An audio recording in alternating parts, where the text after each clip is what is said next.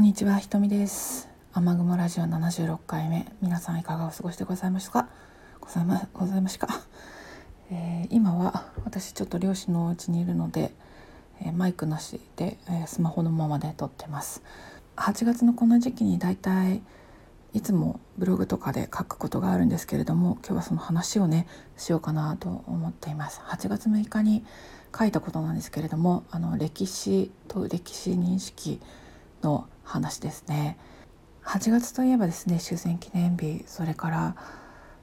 広島長崎のことでですね皆さんあの平和を祈ったりする大切な時間なんだと思うんですけれども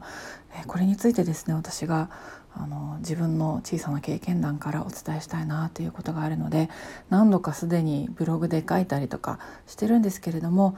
ここでもあのお話ししておきたいかなって思います。そう私がまあいろんな小学校とかですね中学校転校してるんですよ。で小学校の3年生から6年生まである大阪の小学校に通ってたんですけれどもでその小学校がですねすごく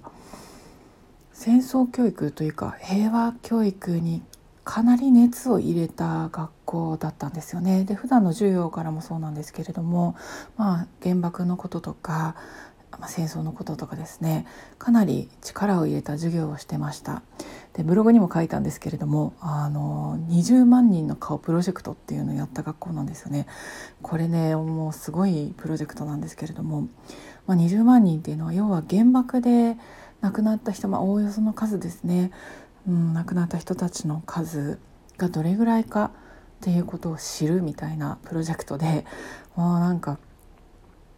生徒たちのですねみんなの家の新聞とか広告みたいなところからとにかく顔写真を切り抜いてくるとでそれを模造紙にペタペタ貼り付けてで20万枚にするんですよ。恐ろしい数なんですけどでそれを廊下にずらーっとずらーっと貼り出したと新聞に記事が載ったような記憶があるんですけど20万人の顔写真をね貼り付けて、まあ、どれぐらいの数かイメージしろっていうのもちょっとねあの恐ろしいインパクトというかあのちょっと異様な感じだったんですね。まあそれぐらいですねあのこの学校って結構すごく熱心だったんですよ。で学芸会ですか学習発表会みたいなところでは戦争をテーマにした演劇がほとんどだったし音楽の時間でも戦争をテーマにした歌がほとんどほとんどっていうか結構歌ったし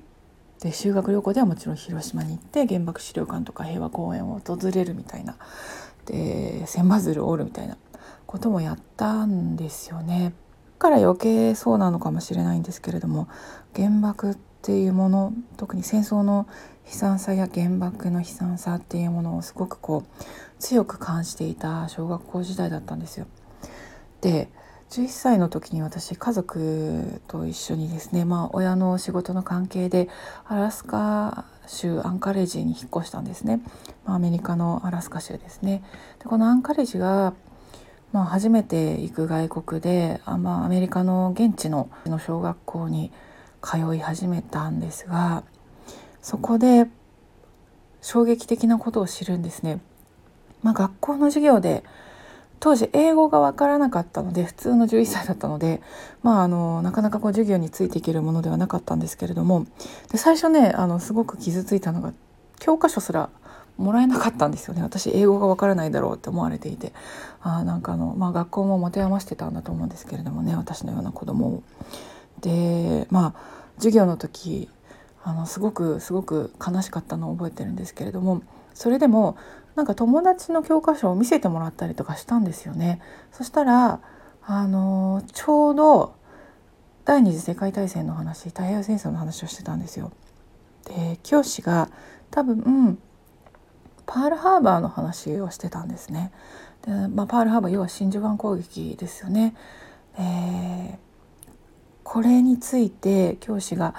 どういうことを具体的に話していたかっていうのは、まあ、あの明確な記憶にはないんですけれどもでもおそらくあの気をつけて話してたのではないかとは思うもののでもそのパールハーバーについて教師が話してた時に同じクラスの生徒の女の子が、まあ、割と割と言葉がわからないなりに私も仲良くしてた比較的仲良くしてた子だったんですけれどもあの私の方を睨んでこれ冗談半分ですよ。で睨んで怒ったようなプロっていう顔をしたんですよ。責めるような顔。つまりパールハーバーが日本人による攻撃だった。でこれが悪だったっていうイメージを持っているわけですよね。でその重大さっていうのはなんか後々になってしんみりと思い出すとあのこれはやばいよな教育の中でこういう教え方をされてるってことなんですよねだからそれってやばいよなって思ったんですよね。で教科書を見てみてもあの日本の教科書ってすごく原爆についてたくさん書いてあったような記憶があるんですけど、うんまあ、今はねどういうふうになってるかわからないですよ私の小学校の時の話なので。うん、ただ明らかに日本の教科書ではほとんど取り上げられていなかった真珠湾攻撃というのがアメリカの教科書ではたくさん書いてあった。むしろ原爆の方がほとんど書いてなかったみたいな、うん、そういう歴史の認識なんだっていうことを11歳の時に初めて知ったんですね。私はまあ子供だったので歴史は歴史事実は事実でしかないと。でパールハーバーでの犠牲者と原爆での犠牲者っていうのはやっぱり桁違いだし歴史としての重要性も違うんだと。いうような思い込みがあったわけなんですけれどもそれをアメリカではまるで逆っていうイメージを持っているわけなんですよ多くの人が。で学校での教え方がそんな感じだったんですよね。で明らかに日本が悪だって言っているのか言ってないのかっていうのここまでは私は分からないですけれども仮に言っていなかったとしても学生というか子どもたちや生徒の捉え方っていうのはやっぱり日本が悪だっていう捉え方なんですよね。で中学校に上がった時に、まあ、アメリカの中学校だったんですけれどもこれブログにも書いたんですけど私の同級生の女の子日本人の子がいてで彼女のあの彼女が体験した出来事だったんですけれどもあのよくアメリカの学校ってフィルムを見せるんですよね。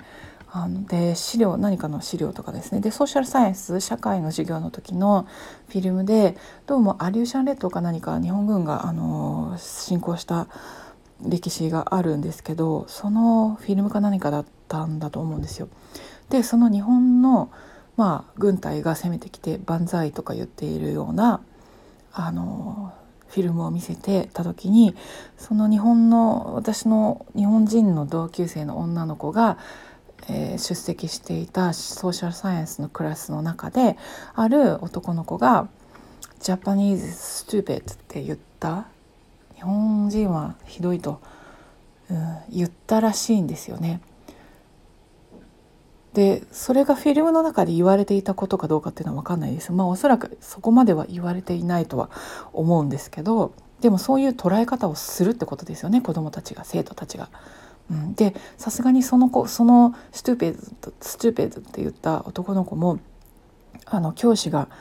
なんか廊下に連れ出して叱ったらしくて注意したらしくてでその後彼はあの私の同級生の日本人の女の子に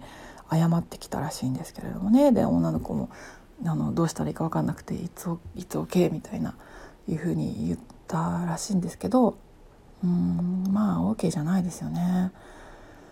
うんでこれはアメリカが悪いとかいうふうに言ってるわけではもちろんもちろんなくてただ一つの戦争一つの出来事でも本当にここまで認識の仕方が違うんだっていうことの恐ろしさなんですよ。これについてはやっぱりあの認識していかなきゃいけないことなんですね。日本でいくら平和が大事平和が大事だって訴えててもなかなか